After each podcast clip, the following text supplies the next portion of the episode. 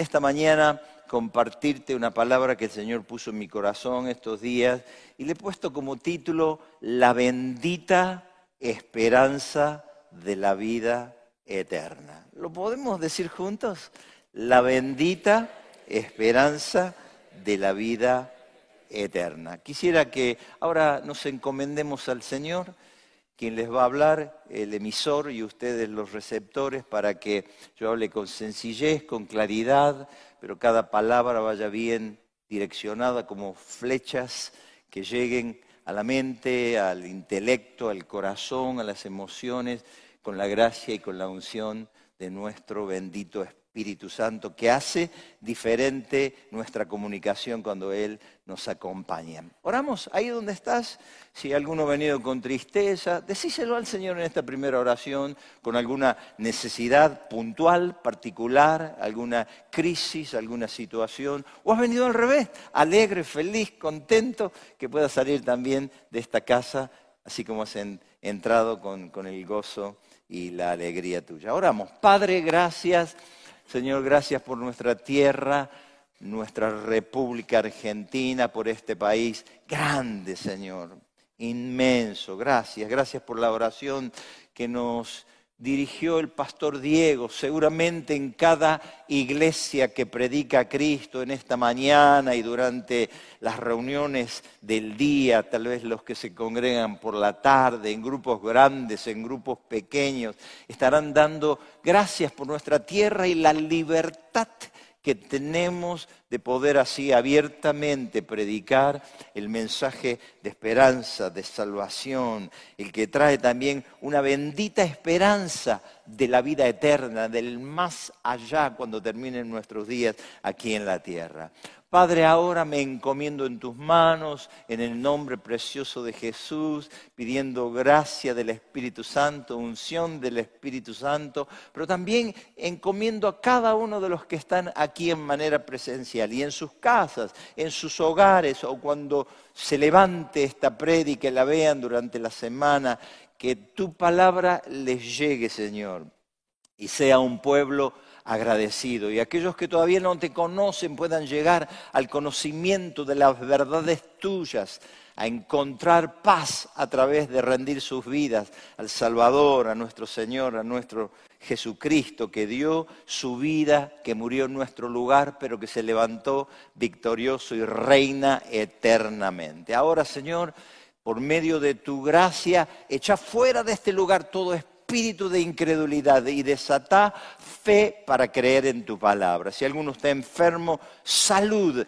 puede impactar su cuerpo en esta mañana y puede salir de aquí con la salud y los milagros tuyos. El que vino triste, con el gozo tuyo. El que vino con angustia, con preocupaciones, pueda echar, como dice la Escritura, toda ansiedad sobre, sobre tu Hijo Jesucristo, porque Él tiene cuidado de nosotros. Y si alguno entró sin perdón, sin salvación, aunque no haya sido por primera vez, pero que no ha rendido su vida, hoy pueda tener un encuentro con Jesucristo, puedan sus pecados ser remitidos, echados fuera, y la salvación, el gozo, la vida eterna pueda impactar esas vidas.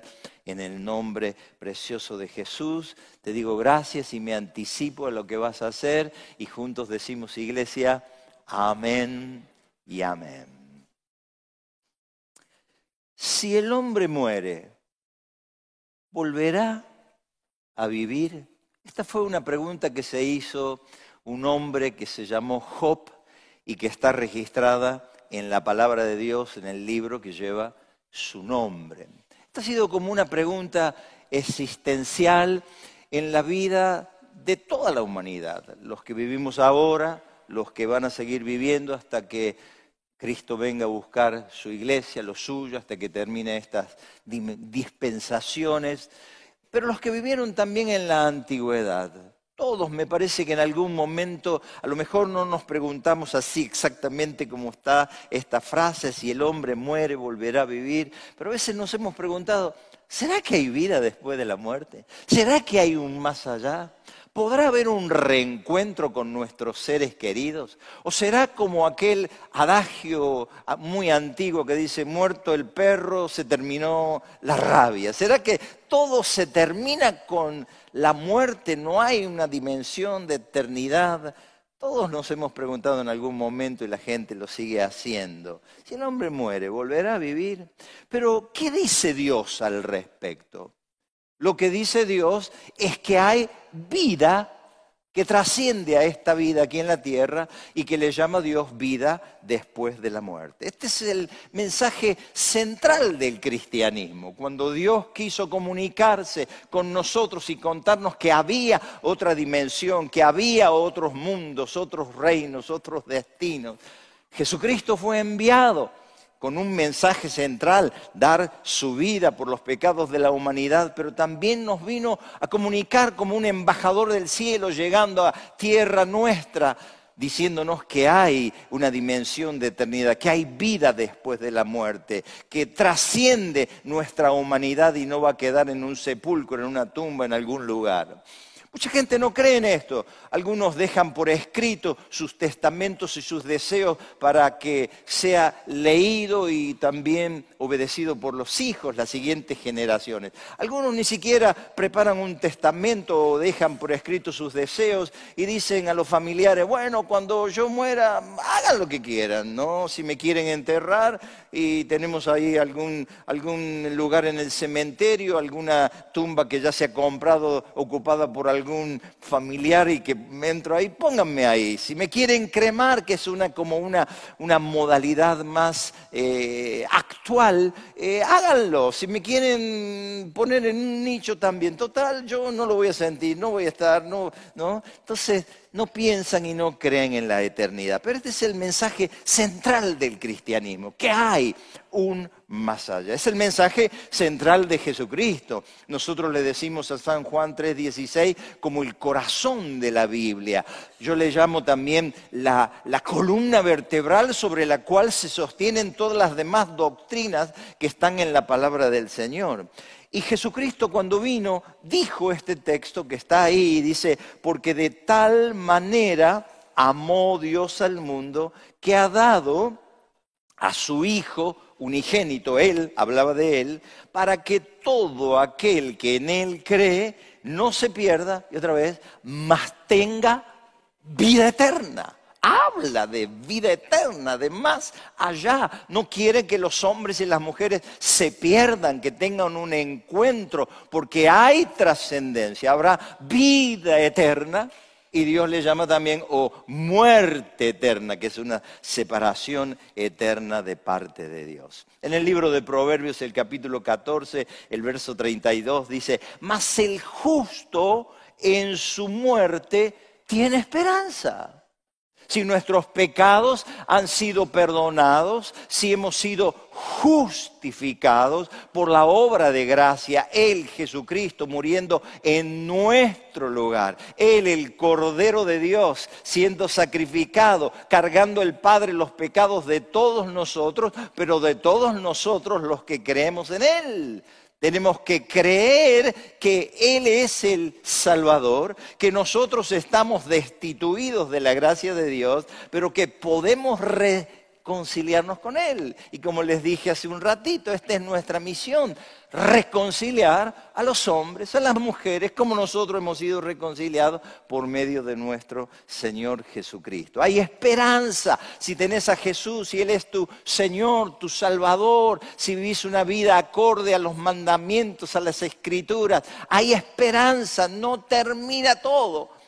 Con la muerte hay trascendencia y le llamamos a esa trascendencia vida eterna, la bendición de la vida eterna. La muerte está tan segura que nos va a alcanzar, que nos da toda una vida de ventaja, pero nos va a alcanzar. Todos, absolutamente todos, vamos a pasar por ese paso, ese cruce del río, de alguna manera, que, cruzaremos el río de la muerte, donde nos enfrentaremos del otro lado. Algunos con la bienvenida gloriosa y la mano fuerte de Jesucristo recibiéndonos y otros lamentablemente a un destino eterno, fijando su destino eterno a través de su decisión presente.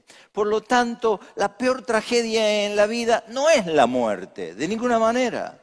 La peor tragedia en la vida es vivir sin Jesucristo en la vida y enfrentar una eternidad sin perdón, sin salvación y sin vida eterna. Por eso, mis queridos hermanos, amigos, los que están aquí, los que me miran, es muy importante eh, mirar más allá de nuestro presente actual. Tenemos que estar preocupados, obviamente, por la salud, el trabajo, los bienes, los que somos papás por los hijos, por la inseguridad, por qué nos vamos a poner, qué vamos a comer, qué vamos a, vivir mientras que estemos aquí. Pero tenemos que mirar más allá de nuestro presente actual. Fijarnos cómo queremos estar dentro de cinco años, de diez años. Mirar el final de nuestros días ¿A dónde nos van a poner? En la casita temporal que es el cuerpo no nos preocupa mucho, pero mirar también la realidad de esta bendita esperanza y decir, nosotros queremos no solamente vivir bien aquí con la presencia de Dios, siendo perdonados, justificados, bendecidos, prosperados y en victoria, como cuando decimos al finalizar las reuniones, sino que queremos entrar en ese estado destino de grandeza llamada la vida eterna. Leí hace un tiempo la historia de un multimillonario que tenía una empresa de transporte marítimo, tenía muchos barcos, tenía él a la vez un amigo que lo apreciaba mucho y que permanentemente le decía, quiero que vengas a mi iglesia, yo quiero que vos recibas del amor de Jesucristo, el perdón de tus pecados.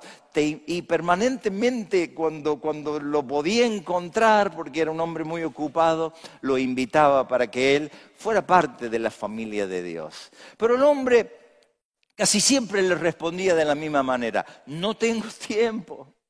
Eh, estoy muy ocupado y era verdad, no tenía tiempo, estaba muy ocupado. Tengo un barco que está entrando ahora en Europa, tengo otro que está haciendo los papeles de la inmigración para bajar la mercadería, tengo otro que está cruzando el canal de Panamá. Así que la empresa que él tenía, y aunque era un hombre poderoso y multimillonario con esa empresa de barcos, lo ocupaba casi todo el tiempo, todo el día, toda su vida. Pero cuenta esta historia que él murió súbitamente, lo cual significa así, inesperadamente, y entonces todos los que lo conocían empezaron a pensar, ¿quién se hará cargo ahora de esa empresa? ¿Quién hará ahora las entregas de las mercaderías? ¿Dónde estarán los barcos varados en algún puerto del mundo? Las cobranzas, los cheques, los bancos, los dólares, los empleados, el dinero. En el sepelio, dice la historia, no hubo hermanos de la familia de la fe, no estaban ustedes, no estábamos nosotros, no había gente de la iglesia a la cual este amigo lo invitaba. Él estaba solo ahí. No hubo un pastor, no hubo alguien que tuviera unas palabras de esperanza. Para él ya se había ido, pero por lo menos para los que quedaban, para la esposa, para los hijos, para los que se congregaron en aquel lugar. ¿eh? Fue un hombre rico en la vida, pero pobre en la muerte, porque nada se pudo llevar. Ni siquiera el perdón de los pecados la salvación, la vida eterna, porque en su corazón no estaba Dios, en su corazón estaba su empresa, ese era su Dios. Todo aquello que ocupa el lugar que tiene que ocupar Dios en nuestro corazón es idolatría. No es solamente un muñeco hecho de yeso, de metal, de madera, un objeto de nuestra adoración que podemos tener en el dormitorio, en la mesita de luz, sino todo aquello que ocupa el lugar que a Dios le corresponde es idolatría. Y el hombre tenía a su empresa en su corazón. Jesucristo también contó la parábola de la cual él le puso como título el rico insensato. Dice esta parábola que la heredad de un hombre rico había producido mucho.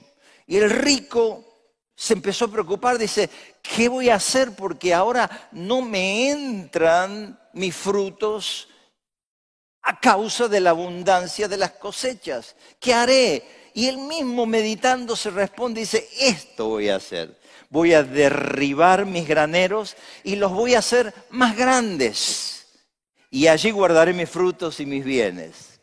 Y le diré a mi alma, él mismo hablándose en esta parábola que presenta el Señor Jesucristo, le diré, alma, muchos bienes tienes guardados para muchos años, repósate, come, bebe y regocíjate.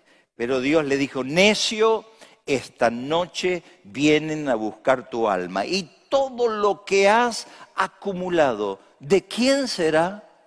Y termina la parábola dada por el Señor Jesucristo de esta manera y lo vamos a leer. Así es el que acumula tesoro para sí y no es rico para con Dios. Nosotros hablamos en esta congregación de prosperidad. Creemos que Dios nos puede prosperar. Hablamos de sanidad, hablamos de ser diligentes, responsables, es bueno tener una casa propia, tener un buen vehículo, tener un buen pasar, esto es bueno. Pero cuando el hombre piensa únicamente en esto, acumula tesoros para sí, como dijo el Señor Jesucristo, es rico para él, pero que no es rico para él, para Dios. Será como este rico insensato que no proveyó para el más allá. También leí hace un tiempo eh, acerca de dos ateos. Eran amigos, eran compañeros a lo largo de su vida, habían militado, no era solamente gente que no creía en Dios, que no creía en Jesucristo, que no creía en la trascendencia de la vida más allá, sino que ellos militaban eran dos amigos y compañeros y habían militado a lo largo de prácticamente toda su vida y se declaraban ateos. Pero llegó el momento cuando se volvieron a ver porque uno de ellos estaba ya postrado gravemente en la hora de su muerte. Y cuenta también esa historia que él estaba desesperado, estaba angustiado uno de ellos, temeroso, no podía encontrar paz ni quietud. Y el otro compañero que lo había ido a visitar ahí en su prácticamente lecho de muerte, al lado de él, le dijo, pero, pero tené tranquilidad, tené fe, tené esperanza. Y el morimundo le dice, pero fe en qué? ¿Fe en quién? Si ellos sistemáticamente habían negado la existencia de Dios, de su Hijo Jesucristo, y ahora en la hora del dolor, en la hora de la muerte, estaba desesperado e inquieto, sin Dios, con miedo. La muerte lo encontró sin Dios y sin esperanza. Y dice también el libro de Proverbios, cuando muere el hombre impío, perece su, esperanza. No hay esperanza después de la muerte. No sirven los rezos, los novenarios, esas misas que se hacen posterior a al, al fallecimiento de algún ser querido, de un difunto. No sirven. Nadie puede rescatar esa vida. La palabra es clarita. Hay esperanza para el que tiene a Dios, el justo. Pero cuando muere el hombre impío, termina, perece su esperanza. También leí hace un poco de tiempo la historia de JP Morgan, considerado tal vez el banquero más influyente de la historia. El Morgan y el Chase Manhattan hoy son los bancos más grandes de todo el mundo en la actualidad. Pero cuando este fundador dejó el testamento escrito a sus hijos después de su muerte en 1913, también incluyó las siguientes palabras y por favor quiero que la escuchen atentamente, se las voy a leer. Él le dejó en el testamento a los hijos, encomiendo mi alma en las manos de mi Salvador, con la plena confianza de que habiéndola redimido, y lavado en su sangre más preciosa, la presentará sin mancha ante el trono del Padre Celestial. Y ruego a mis hijos que mantengan y defiendan contra todo peligro y a cualquier costo y con el sacrificio personal la doctrina bendita del perdón completo sobre el pecado y la muerte mediante la sangre de Jesucristo ofrecida una vez y para siempre. Así terminó los días este señor famoso, Morgan, también multi, multimillonario, con una esperanza, dejó todo, dejó un testamento, posiblemente ahí habrá dicho tal cosa para tal de los hijos, esta propiedad para lo otro, el vicepresidente será fulano de tal, el presidente será mi sucesor, mi hijo que lleva, y de hecho se llamó el hijo JP Morgan Jr., quedará a cargo de la empresa que yo estoy dejando, pero también les dejó este legado, que mis hijos crean en lo que yo he creído, en la esperanza, que aquel que redimió mi alma con su sangre preciosa me estará esperando con la gracia dada por el Señor Jesucristo. Él tenía esperanza en Jesucristo. Y qué bueno, con Jesús siempre hay esperanza, no solamente en este mundo, no en el trabajo del día de mañana el lunes, en la familia, en nuestros negocios, en nuestra salud. Hay esperanza en esta vida y también la bendita esperanza de un más allá. ¿Puedo pedirte un amén? El Evangelio de San Juan nos cuenta la historia de dos hermanas que perdieron a su hermano. El hermano se llamaba Lázaro. Seguramente muchos de ustedes han leído esta historia. Ellos anoticiaron al Señor Jesucristo, ellas anoticiaron al Señor Jesucristo que su hermano estaba gravemente enfermo. Jesucristo se enteró de la enfermedad de su amigo, porque dice que él amaba a Marta, a María y a Lázaro. Era una familia muy querida por el Señor Jesucristo, pero no se aceleró, no se apuró, no se desesperó y esperó en aquel lugar. Y dice, pasado dos días, él se fue para la casa de Lázaro. Pasado dos días, luego de que le habían comunicado que Lázaro estaba muy enfermo. Cuando llegó al hogar, la primera que lo encontró fue Marta y se acercó al maestro y le dijo, Señor, si hubieras estado aquí, mi hermano Lázaro no hubiera muerto. Fue como, de alguna manera, como un reproche, pero también como, eh, me parece, como una tristeza. Al ratito le comunicaron a María que estaba dentro de la casa, que el maestro había llegado y ella se apresuró y salió y le dijo las mismas palabras a Jesús, las mismas palabras que le había dicho Marta. Señor, si vos hubieras estado aquí, seguramente Lázaro no hubiera muerto. Otra vez, tal vez como un reproche, pero tal vez me parece que las hermanas ya se habían puesto de acuerdo, habían hablado si viniera Jesús. Lo hemos visto que Él ha sanado enfermos, que ha resucitado muertos, que ha, que ha traído vista a los ciegos, que ha levantado paralíticos. Tal vez este hermano que es el que tenemos nosotros, pero que está enfermo, si él llegara oportunamente, a tiempo, no moriría. Así que lo veo como un reproche, pero lo veo también como, pucha Señor, si hubieras estado acá, qué distinto. Nuestro hermano no hubiera muerto. Y ahí el Señor Jesucristo le contesta de esta manera, y lo vamos a leer. Le dice, yo soy la resurrección y la vida el que cree en mí, aunque esté muerto, vivirá. Le trae una esperanza a las hermanas y Marta dice, sí, bueno, yo sé, Señor, que en la resurrección va a haber, va a haber, en el tiempo futuro va a haber resurrección y nos vamos a levantar como diciéndole, viene eso. Y qué bueno que estuvieran esa claridad de ellos, que va a haber resurrección, que va a haber vida después de la muerte. Pero el Señor de alguna manera le estaba hablando particularmente en ese episodio porque Él iba a hacer un milagro. Así que el Señor Jesucristo dice, vamos para el cementerio. Y se van donde lo habían puesto.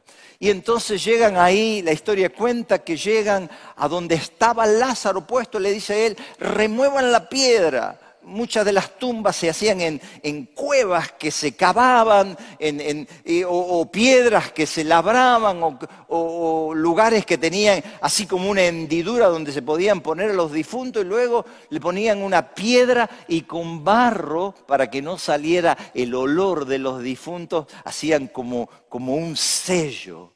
Y el Señor le dice, saquen la piedra.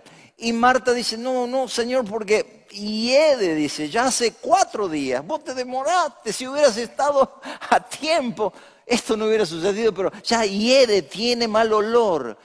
Y cuenta la escritura que Jesús se conmovió y ahí está el texto escrito más cortito de toda la Biblia. Dice, Jesús lloró, se conmovió en su espíritu, pero ordenó que sacaran la piedra y levantó sus ojos al cielo y dijo, Señor, gracias. Este, este, esta enfermedad no es para muerte, ya lo había dicho antes, pero dice esa oración y le dice, gracias porque esto va a ser como un testimonio para todos. Y grita, Lázaro, ven fuera. Y el que había estado muerto, el espíritu vino, el alma vino, se metió otra vez en ese cuerpo y no sé cómo se movió, pero tenía, dice, el sudario, lo que se ponía en la cara, en las vendas, porque se momificaba de alguna manera, se los vendaba así, y él dio la orden, dijo, desátenlo y déjenlo libre. Ahora, fíjate, ¿cómo fue eso que sucedió? Fue un milagro que Dios hizo. Le había dicho a las hermanas, yo soy la resurrección y la vida, y el que cree en mí, aunque esté muerto, vivirá. Obviamente que luego Lázaro con el correr de los días volvió a morir hasta esperar la resurrección final. Pero Jesús no solamente habló de la resurrección, sino que también mostró el poder que él tenía y que tiene sobre los muertos, porque hay trascendencia, porque hay vida más allá de la muerte. Amén, ¿estás convencido que hay vida eterna? Que Él es nuestro Señor, nuestro Salvador, que Él tiene el poder para resucitar ahora muertos, pero también tiene el poder para resucitar cuando Él así lo cree conveniente. Por lo tanto, Jesucristo no solamente habló de la resurrección, sino que también mostró el poder que Él tiene sobre la resurrección. Había otro episodio en la Biblia que dice que cuando él iba entrando a una ciudad salía un cortejo, un cortejo de la muerte, un cortejo de la tristeza. Había un joven que era hijo único de una viuda. Así que vos mirad el cuadro, viuda la mujer. Pero a vez de ser viuda, tenía un hijo único que se había muerto. Y dice que cuando entró en esa ciudad y vio, se compadeció de la mujer y le dijo, no llores, le dijo a la mamá. Y acercándose tocó el féretro, que es el ataúd del cajón, ¿no? Y los que llevaban se detuvieron. Y le dijo, joven, a ti te digo, el que estaba muerto, levántate. Y cuenta la historia de la Biblia que entonces se incorporó y el que había muerto comenzó a hablar y lo dio a su mamá. Alabado sea el nombre del Señor. No solamente hablaba de la resurrección, tenía el poder. Levantó a Lázaro de entre los muertos cuando ya su cuerpo estaba descompuesto. Alguien ha dicho, y yo lo creo de todo corazón, menos mal que dijo, Lázaro, ven fuera. Si hubiera dicho, ven fuera, se le hubiera levantado todo el cementerio. ¿Cuánto creen eso? Porque había poder en las declaraciones de su palabra. Él podía levantar no solamente a Lázaro, sino a todos los difuntos que estaban ahí. Hubieran pasado unos días, unos años o muchos años. En otra ocasión cuenta la historia también de otro papá que tenía justamente una hija única de 12 años, se llamaba Jairo él, y le dijo, Señor, quiero que vengas a mi casa porque mi hija está gravemente, está al borde de la muerte, dice otro, otro de los, de mm, de los eh, eh, evangelios, estaba al borde de la muerte. Y ellos van camino a la casa de Jairo para hacer, no sé, una oración el Señor Jesucristo, pero le comunican que la chiquita ha muerto. Pero él sigue adelante y llega y dice que le toma la mano y le dice, levántate. Y el espíritu, así está escrito, el espíritu volvió e inmediatamente se levantó y se la entregó a sus padres. Gloria a Dios. Poder sobre la muerte, poder para dar vida y vida eterna, vida perenne. Estaremos tan vivos como estamos hoy dentro de 500 millones de años, mil millones de años, porque hay trascendencia y hay vida eterna. Inclusive a sus propios discípulos le había dicho, antes de que sucediera, dijo, yo voy a ir a la muerte, pero quiero que sepan que al tercer día me voy a levantar de entre los muertos y voy a vivir. Y así sucedió. Él vino, dio su vida, como todos sabemos, murió en la cruz del Calvario con esta misión para que todo aquel que en Él cree, en Jesucristo, en su obra, en su redención, no se muera, sino que tenga vida eterna. Y al tercer día por el poder del Padre, del Espíritu Santo, se levantó victoriosamente y vive nuestro Señor Jesucristo. Y vive para siempre. Alabado sea el nombre de Cristo Jesús. Gloria a Dios. Luego que le ha dicho a las hermanas y antes de haber resucitado a Lázaro, yo soy la resurrección, yo soy la vida, y el que esté muerto y crea en mí y creyó en mí, ese ciertamente vivirá. Mira a los que estaban posiblemente ahí rodeando a María y a Marta y le dice el siguiente texto, y todo aquel que vive y cree en mí, no morirá eternamente. ¿Cuántos vivo ahí en esta, en esta mañana? Eh? Si estás ahí en tu casa y me podés escuchar y me podés ver, es porque estás vivo. Y el Señor Jesucristo te dice lo siguiente y nos dice a nosotros, y todo el que vive me lo dice a mí en esta mañana, te lo dice a vos y cree en mí, no morirá eternamente. Y yo a esto le llamo la bendita esperanza de la vida eterna. No sé, todavía yo no he escrito mi testamento, no me decido si voy a estar en la tierra cuando me sepulten mis hijos o me voy a inclinar por la cremación. Seguramente que en un nicho no voy a pedirle que me pongan, pero tengo la esperanza gloriosa y bendita que ahí irá mi casita temporal, lo que ustedes ven.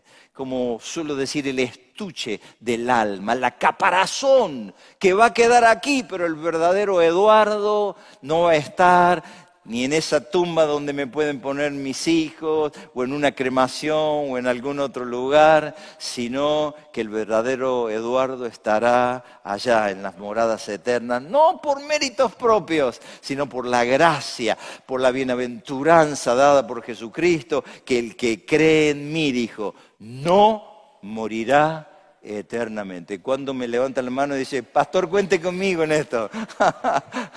Yo también voy, me voy con usted, ¿eh? nos vamos con Cristo. No nos vamos a quedar en un sepulcro viejo, feo, triste, maloliente sino que vendrá un momento cuando Dios va a resucitar ese cuerpo y nos va a dar un cuerpo como el que tiene Él, de materia ultrafísica, distinta a nuestra naturaleza actual, esta carne que se va desgastando, que se va enfermando, que se va, que se va no sé, poniendo viejo en algunos casos, como el mío, ¿eh?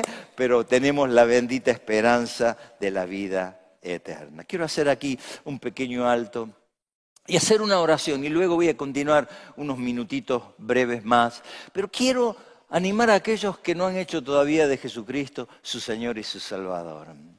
Que crean en Él.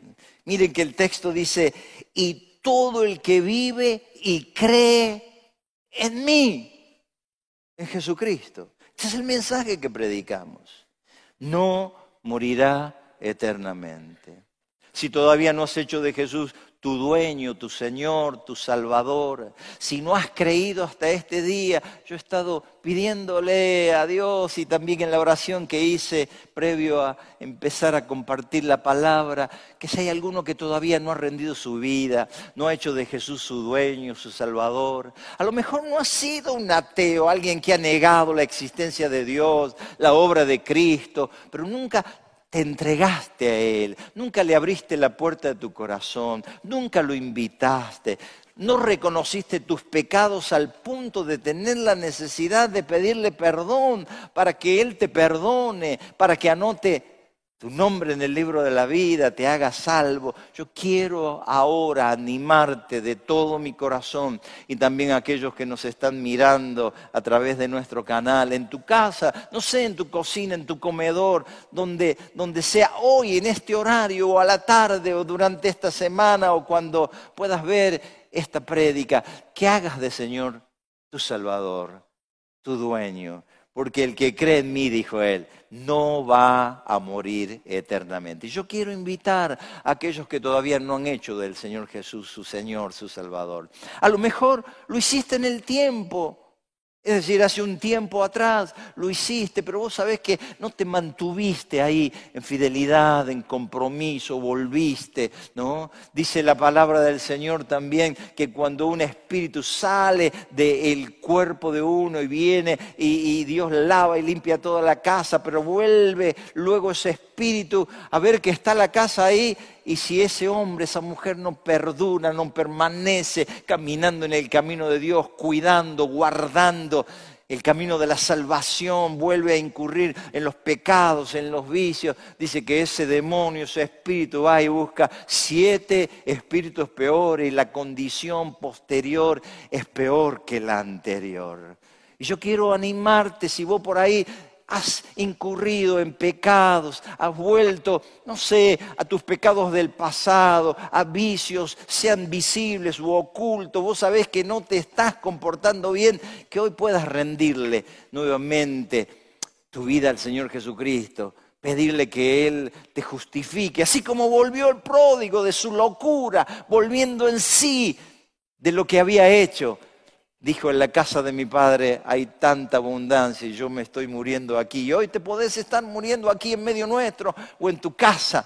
Pero yo quiero animarte, guiarte con una cortita oración para que hagas de Jesús nuevamente si lo hiciste antes.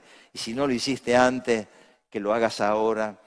Porque el que cree en mí, dice el Señor, no morirá eternamente. ¿Qué te parece, iglesia, si acompañamos ahí donde estás? Y puedes cerrar tus ojos.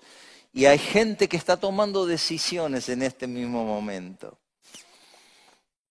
Y como dije también, que nuestras decisiones presentes fijarán nuestra posición futura. Por lo tanto, hago esta oración y le pido a aquellos que todavía no han hecho de Jesús su Señor, su Salvador, que repitan esta cortita oración palabra tras palabra después de la mía. Y si hay alguien que no ha caminado como debería haber caminado el camino de la santidad, el camino de Dios, que hoy lo pueda hacer. Decís juntamente conmigo, querido Dios, reconozco mis errores, mis pecados, pero también entiendo lo que dice nuestro Señor, que el que cree en Él será perdonado habrá vida eterna, no morirá eternamente, decirle.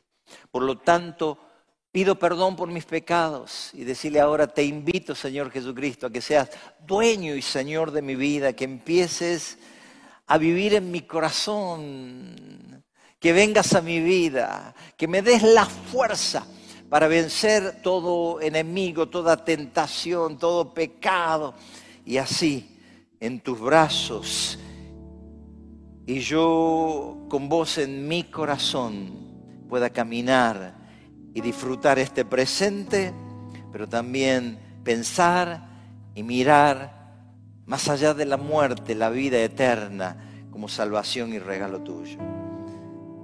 Por último, decir, declaro con mi boca y creo en mi corazón que Jesucristo es el Señor y que Dios lo levantó de entre los muertos. Y declárate ahora, me declaro salvo, me declaro salva, perdonado, perdonada por los méritos de Cristo. Declarate con vida y vida abundante y también vida eterna para cumplir los días de los propósitos de Dios aquí en la tierra y también estar en la eternidad. Si has hecho esta oración por primera vez, comunícate con nosotros si lo has hecho en tu casa también.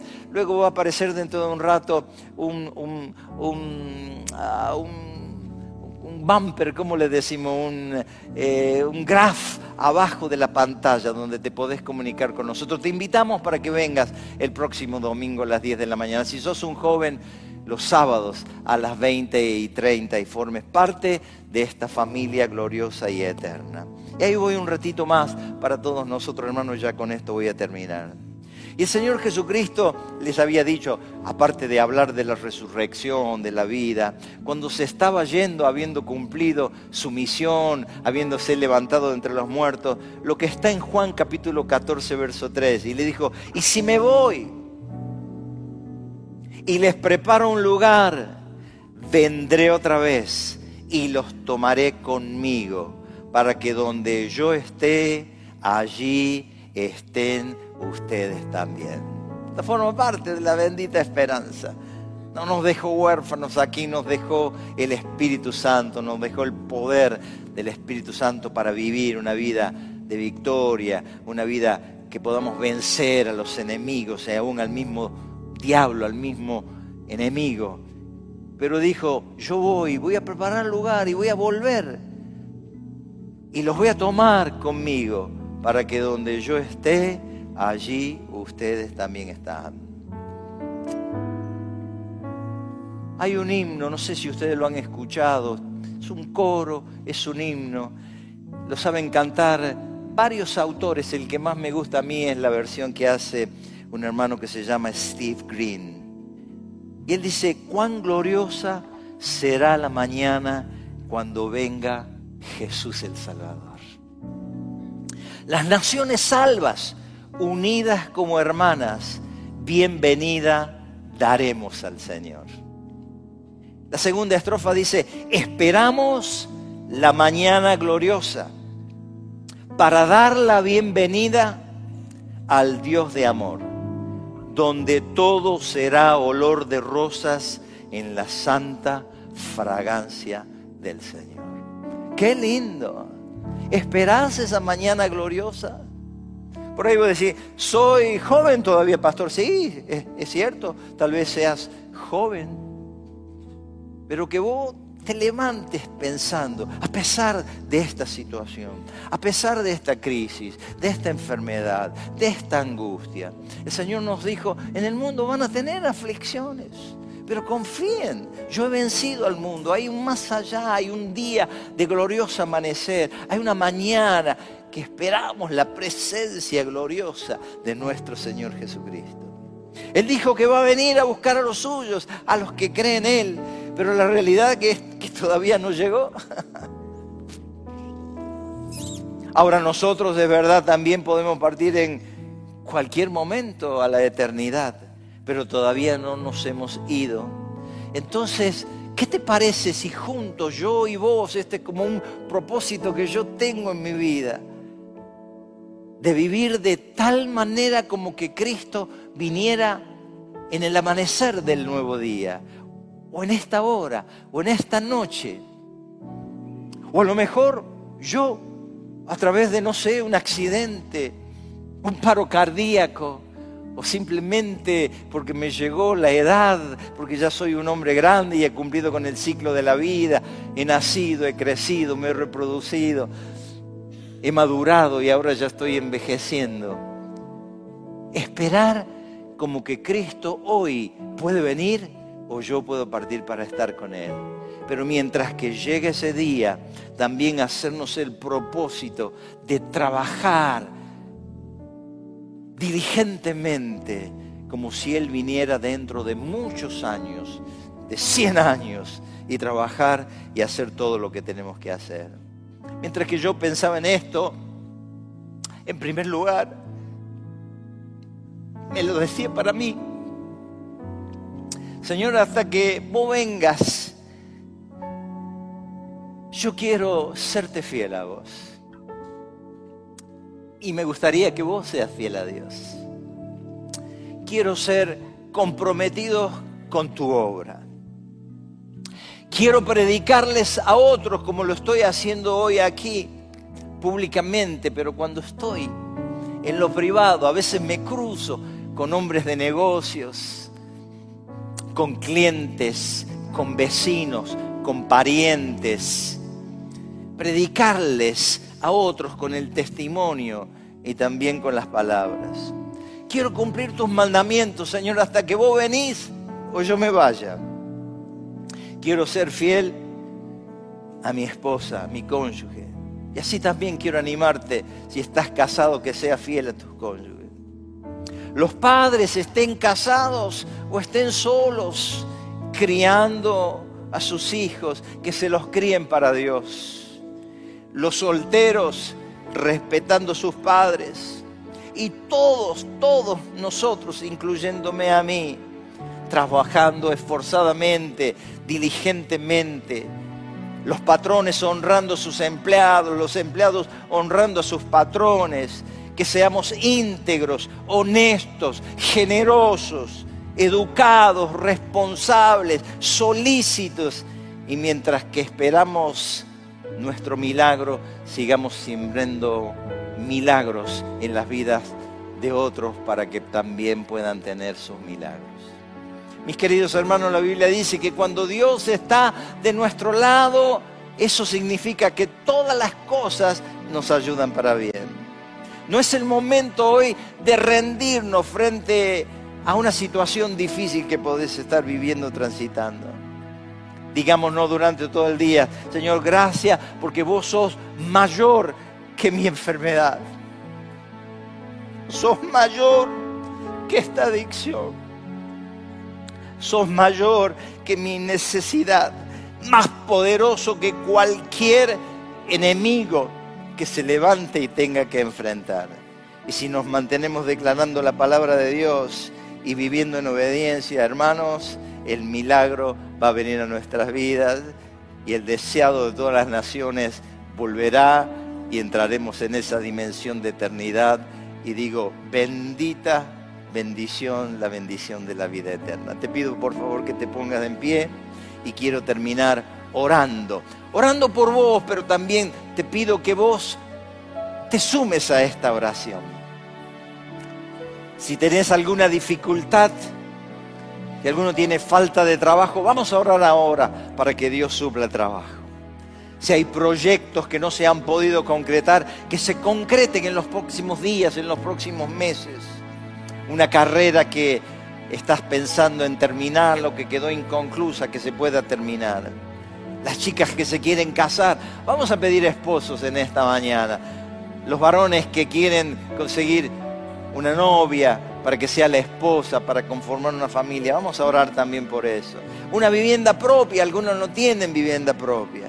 Si hay alguna enfermedad, alguna adicción, un mal genio, un mal carácter, avaricia, envidia, si Dios no está en el trono de tu corazón y vos sabés que hay dioses falsos que te has levantado y que te roban el tiempo y llevan tu adoración, que ahora oremos juntos y le pidamos al concluir en esta mañana que Dios se mueva poderosamente. ¿Sí? ¿Por qué no lo hacemos? Si tenés una enfermedad y podés tocar la parte enferma, poné la mano sobre esa enfermedad. Si no podés, poné la mano sobre tu corazón si hay alguna adicción, algo, algo que, vos sabés que está mal, ¿no? Tu mal genio, tu mal carácter, no sé, ¿no? Lo que sea. Ahora oramos y así terminamos. Padre, en el nombre precioso de Jesucristo, tu Hijo, qué bueno es saber que hay una bendita esperanza que al salir de nuestro cuerpo, nuestra alma, nuestro espíritu redimido, del otro lado nos espera el príncipe de la vida, tu Hijo Jesucristo, quien nos amó y se entregó por cada uno de nosotros. Pero ahora, Señor, yo pido por mis hermanos antes de volver a casa, de volver a nuestros hogares, aquellos que no tienen trabajo, sorprendelos con trabajo, Señor. Aquellos proyectos que no se han podido concretar, que tienen como sueños, anhelos que se puedan ver concretados en estos días por venir. Señor, el que pide un esposo, una esposa, el conformar una familia, el que está solo, sola, Señor, concederle las peticiones del corazón, que crean en vos. los que no tienen casa propia, Señor, puedan adquirirla, comenzar tal vez por un terreno, edificar una casa o soñar con una vivienda propia. Señor, concédele esto. Si alguno está enfermo, debilitado, está como en una cárcel el cuerpo que lo limita. Señor, sanalo, vos podés hacerlo en esta mañana porque no hay nada imposible para vos. Sos el Dios de los milagros. Señor, si hay gente que está atado a algún vicio, alguna adicción, sea conocido o oculto, dale el poder por medio del Espíritu Santo en esta mañana para vencer sobre todo tipo de pecado, de adicción. Si alguien tiene mal genio, mal carácter, si hay avaricia, que es esa insatisfacción que nunca nos da tranquilidad aún, aunque tenemos bienes, tenemos casa, tenemos autos, tenemos posibilidades. Señor, renunciamos a la avaricia y también a la envidia y nos declaramos, Señor, hacedores de tus deseos. Que en esta mañana podamos alegrar tu rostro, Señor. Que hoy podamos seguir adelante esperando esa mañana gloriosa de la redención. Señor, yo declaro salud sobre la congregación, declaro paz, declaro convicción de lo que tu palabra dice y ánimo, Señor, para enfrentar este día domingo y el día de mañana y la semana que viene y así los días del cumplimiento pleno de nuestro propósito aquí. Señor, gracias por la esperanza que tenemos y también por la esperanza de la vida eterna y bendigo a esta congregación y la declaro en Cristo bendecida, prosperada y en victoria en el nombre de Cristo Jesús. Y juntos digamos un fuerte amén, gloria a Dios. Y tributémosle un fuerte aplauso. Cantamos y adoramos a nuestro Dios.